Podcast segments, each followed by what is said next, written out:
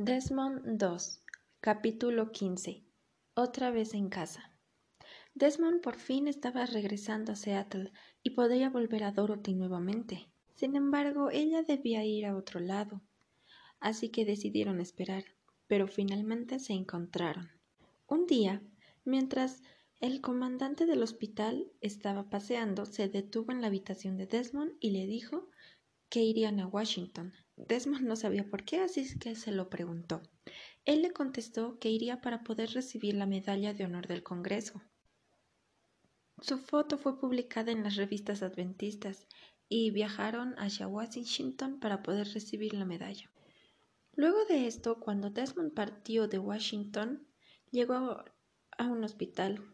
Le pidieron que fuera a una reunión en el Congreso de Jóvenes, pero Desmond no pudo ir pues se sentía muy cansado e, y enfermo, pues tenía mucha tos.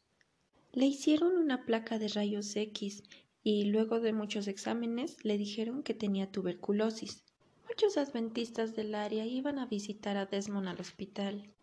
Tiempo después le hicieron una cirugía a Desmond. Las probabilidades eran 50-50, pero aún así él decidió entrar al quirófano.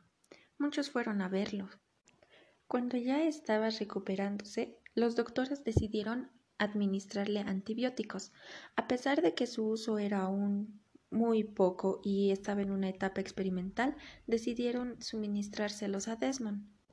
Gracias a esto, los resultados de análisis dieron negativos.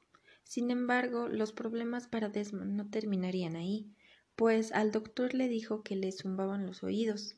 Probablemente fuera por los antibióticos que le habían puesto, le dijeron.